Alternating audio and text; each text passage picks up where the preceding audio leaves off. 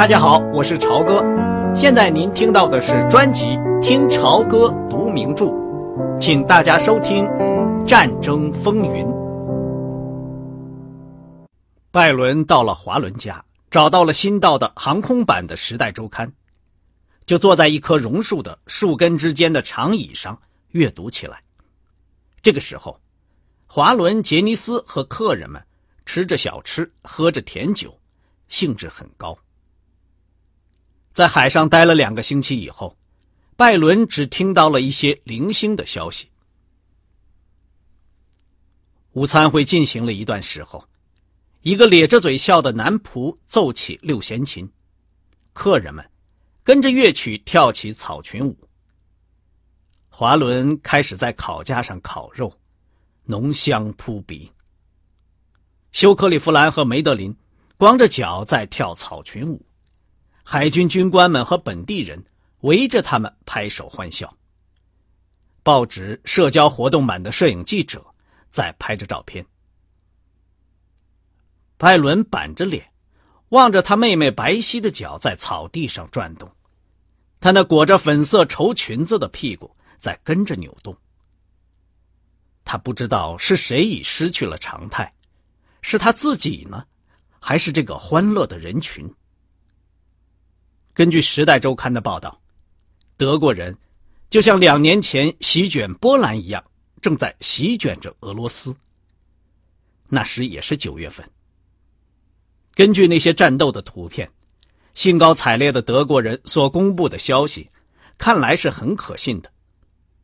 图片显示着大火燃烧着的村庄，天上一片黑压压的德国空军飞机。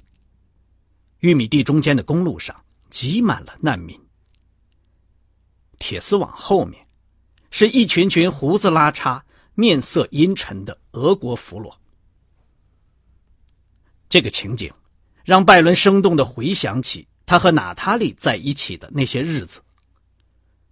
他们坐着破旧的汽车，从克拉科夫向华沙逃难。他的受伤，路边上一个小孩伏在他妈妈已经打烂的脸上啼哭着。红色的火焰，发出刺耳箫声的炸弹，在混乱而拥挤的医院里的纳塔里，无人地区的秋虫声，这些都历历在目。华伦端着两盘薄片的牛排和炸土豆丝，在他身边的草地上坐下了。华伦说：“尽量吃吧，我的孩子。”拜伦说：“谢谢。”时代登的消息，局势很严重。去他的布拉尼！你早就知道德国人会打败俄国佬的，对吧？俄国人是很坚强的战士，但是布尔什维克政府是一伙半疯子政客凑起来的杂乱班子。斯大林在三八年把他的一半的官员，包括沙皇时代留下来的职业军人，通通都枪毙了。没有有经验的军官。你就无法进行战争，所以德国人就在这方面跑到我们前面去了。他们的总参谋部已经持续了有一百年了。上一次大战他们打了败仗，马上又收集地图和情报，准备这一次战争。这是一种知识上的武装。喝点酒吧，加利福尼亚的红酒运到这儿质量还很好。我当然喝了。华伦带着一个大的紫色瓶子回来了。他说：“也有一件好事儿，如果希特勒打下了莫斯科，日本鬼子一定会从北面跳出来抢夺西伯利亚的另一头，这就给我们一点喘息的时间。不然的话，他们必然很快就要往南来。他们的汽油越来越少了，我们肯定还没有准备好。就是巩固菲律宾的据点。”使我们能够守得住，也还要一年准备的时间。拜伦把那份《时代》杂志抛到一边，问道：“我想起来了，你听了你老丈人最近的演说没有？他要我们试探一下，能不能与德国人达成一些协议。”我知道，是啊，这一点他太不切实际。希特勒现在根本不想达成任何协议。现在正在打大胜仗的时候，他不会的。但是归根到底，布拉尼，德国鬼子可能比小日本要好打交道。德国人毕竟是白种人。是啊，不过一开始，我们也许就要把我们的犹太人都枪毙掉。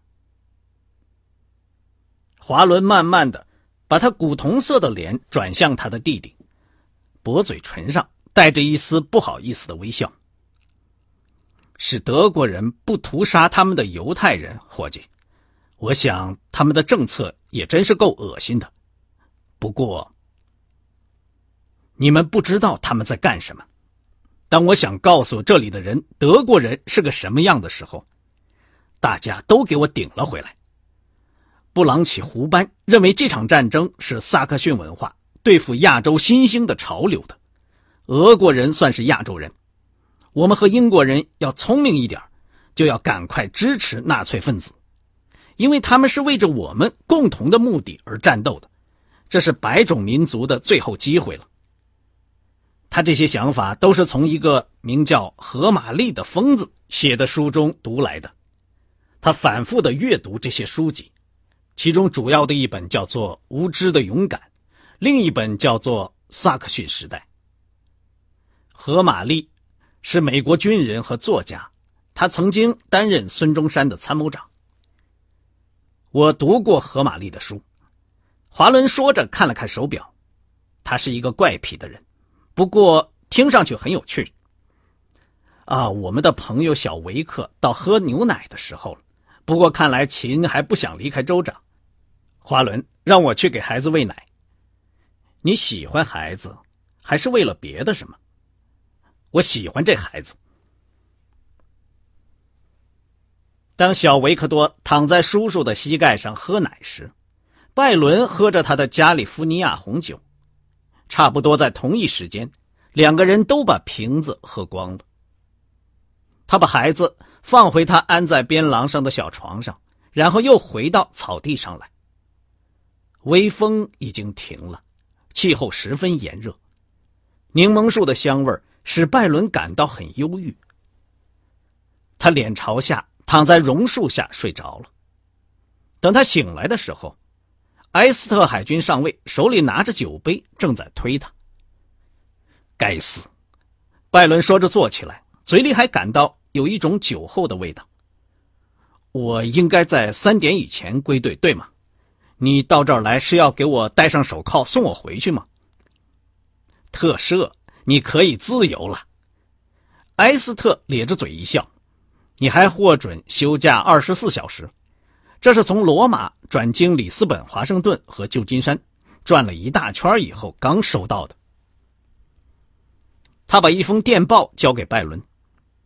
拜伦盘着腿坐在草地上，看着电报。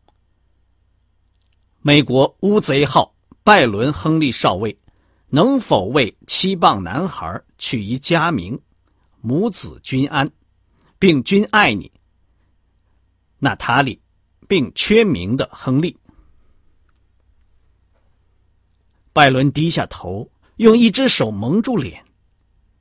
他和他的父亲一样，带有一点朴素的宗教气质，口里喃喃的念了一些祷告词，感谢上帝降生下这个孩子的奇迹。这个孩子是他和娜塔莉在里斯本短时间凑到一块儿以后，狂热相爱。而生出来的，现在天各一方，在地球上相隔最远的两个地方。停了一会儿，他抬起头，微微的一笑，眼睛里闪着泪花。怎么样，夫人？祝贺你，布拉尼。拜伦站了起来，头晕目眩的望着那一群参加午餐会的人。无线电里播送着可爱的草裙舞能手的曲子，杰尼斯和企业号的舰长一起光着脚在扭动着，州长和梅德林一起跳着舞，显示出对他扭着屁股的动作极为欣赏。休克利夫兰假声假气的唱着小曲儿，引起了男人们的哄堂大笑，以及妇女们愉快的尖叫。我想。我要告诉哥哥和我妹妹去。埃斯特在他身边漫步走着，摇着玻璃杯里的冰块。这儿可真热闹，那个是州长吧？你的嫂子可真好，我的脚还没有踩进门，喝的东西就已经递到我手里来了。杰尼斯是非常不错，这是他的名字吗？杰尼斯，漂亮的名字。她大概是我在这个倒霉的岛上所见到过的最漂亮的白种女人了。别这么说，夫人。嘿，布拉尼，我崇拜她，只是像崇拜落日余晖或者华盛顿纪念碑一样。嗨，梅德林。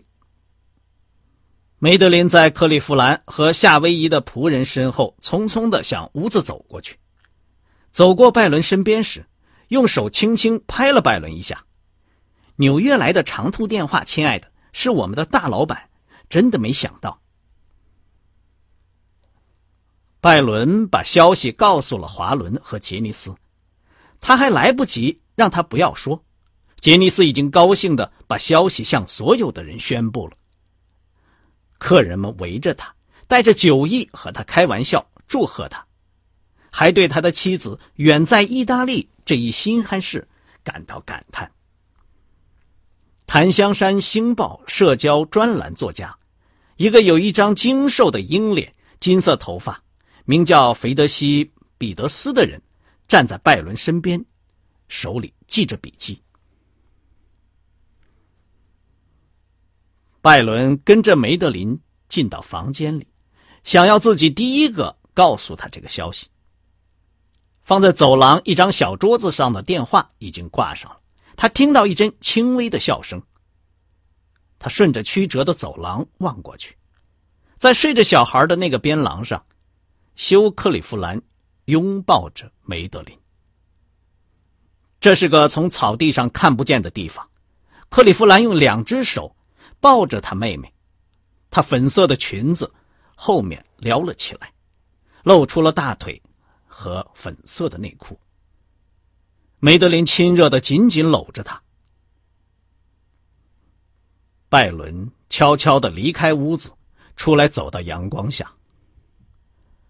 我想，我要回乌贼号去了。他对华伦说：“为什么？我以为布朗奇已经给了你二十四小时的假。我要给娜塔莉和别的人写信，也许还要发一两个电报。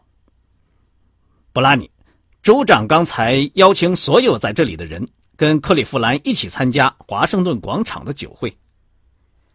克利夫兰在屋子里和梅德林亲吻呢。”我说：“克利夫兰吻着他，可是梅德林也搂着他不放。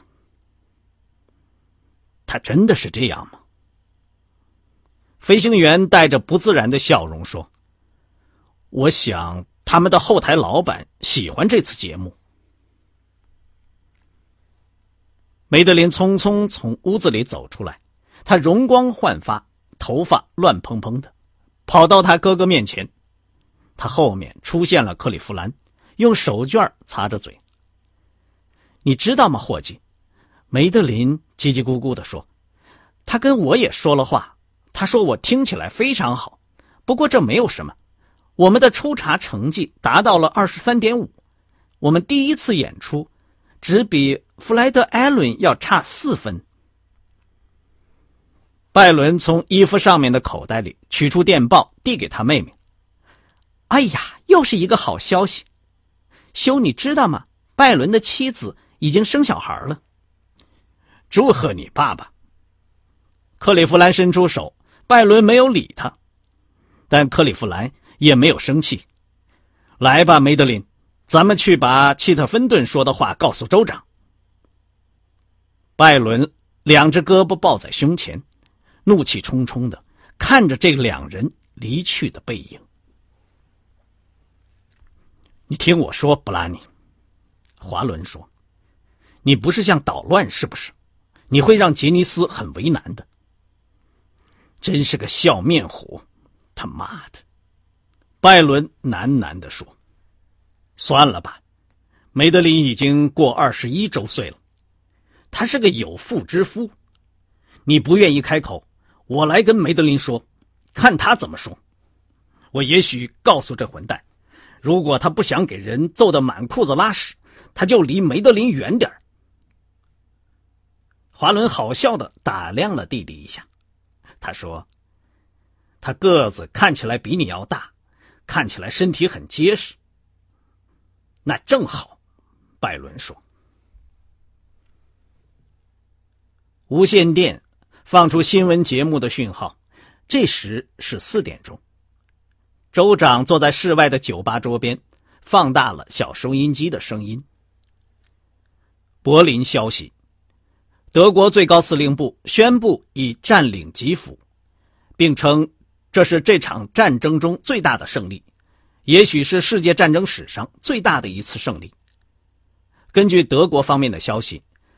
俄国整整四个军团，近一百万人已经被包围，并已分割成好几段。随着基辅的陷落，口袋型包围圈中的有组织的抵抗已经结束。柏林电台昨天晚上宣称，苏联已经没有军事实力了，东线敌对行动的结束已经在望。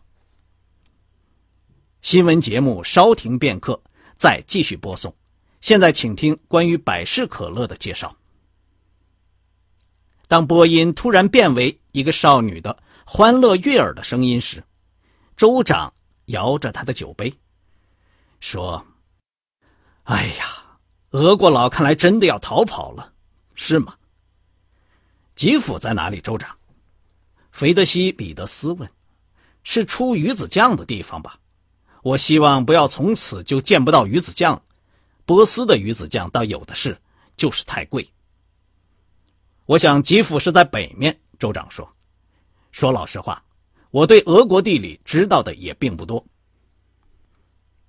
百事可乐的商业节目结束后，广播员又用演戏一样的声音说：“现在新闻节目暂停，转播夏威夷群岛海陆军联合司令部的紧急通知：敌人突然向夏威夷进攻，这是一次演习。”一支包括战舰和航空母舰的敌人舰队，已经进入瓦胡岛西北四百五十英里海面。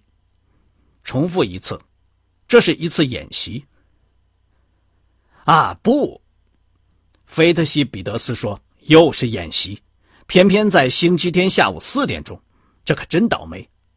你还让我们几小时几小时的不能上街吗？州长把手指放在嘴唇上。要他不要说话。所有休假和自由行动一律取消，所有军事人员立即归队。特准空军司令部与舰队之间的棒球比赛人员结束第九局比赛。看球赛的人可以等球赛结束后再归队。老百姓的行动不受限制。重复一遍，老百姓的行动不受限制。哎，至少这一点要谢天谢地。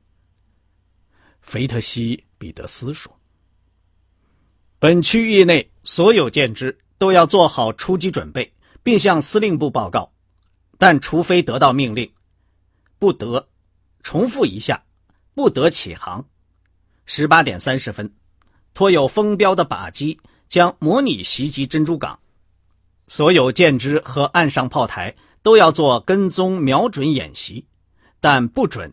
重复一下。”不准实弹射击，在船坞或靠码头修理的船只可以继续工作，免于参加这次演习。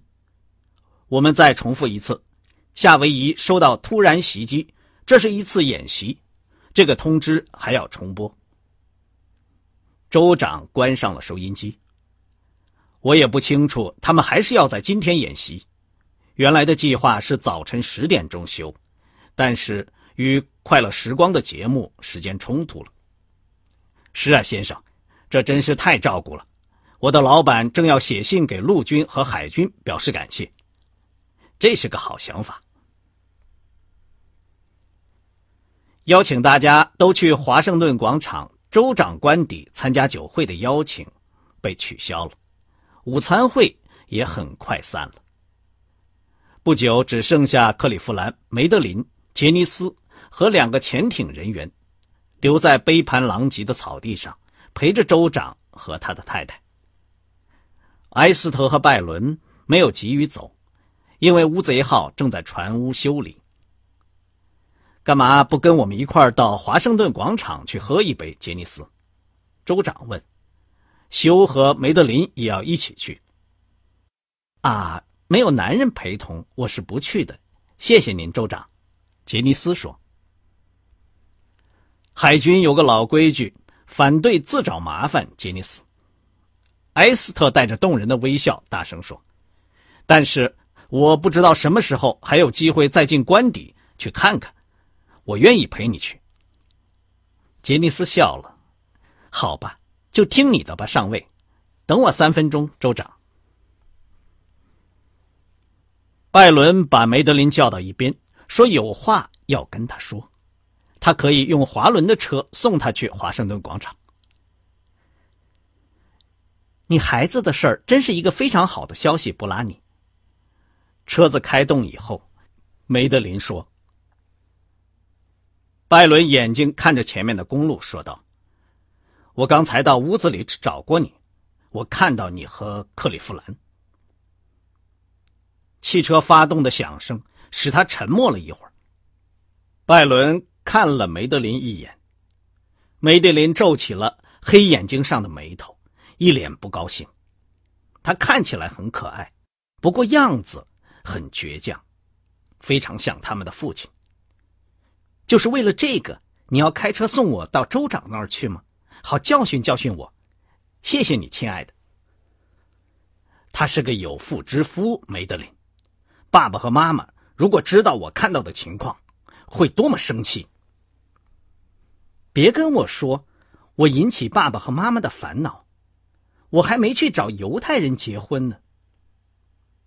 这句话说完后，两个人都不吭声了。等车子开到华盛顿广场，梅德林打开门。我很抱歉，布拉尼，你这些话说的多难听，你值得为了一些莫名其妙的事情责备我吗？我没什么地方反对娜塔莉，我喜欢她。拜伦砰的一声使劲关上车门，他的脸色发白，眼色很可怕。稍等一会儿。你告诉休克里夫兰，你一定要告诉他梅德林，如果我再发现他对你有什么的话，我要揍得他去住医院。梅德林的眼睛里含着泪水。啊，你敢？你多残忍！你还长了一个坏心眼儿！你真的认为我跟已经结婚的人在胡闹吗？要知道，快乐时光节目是我出的主意。范顿先生告诉了我们的得分以后，我太高兴了。谁在我身边，我都会吻他的。你真是太不像话了，拜伦。梅德林从手提包里拿出手绢擦着眼睛。拜伦说：“好了，我不是存心叫你哭。那你相信我吗？”梅德林温柔而若有所思的说。他含着眼泪微笑着。我的天哪！我以为我们彼此都了解。以前我们是这样。我承认，修如果办得到，他是愿意和我睡觉的。他跟随便什么人都能睡觉。我觉得真恶心。他不过是个色鬼。他老婆是活着的最不幸的女人。你关心我的名声，我很感激。你跟爸爸一样，又古板又可爱。但是你不用为梅德林发愁，请原谅我那句挖苦话，亲爱的。关于孩子的事，我太高兴了。梅德林在拜伦的面颊上吻了一下，他感到他的脸上有泪水。梅德林走出汽车，对他晃了一下手指，就跑进华盛顿广场。刚才您听到的是《听潮歌读名著：战争风云》，谢谢您的收听，我们下次节目再见。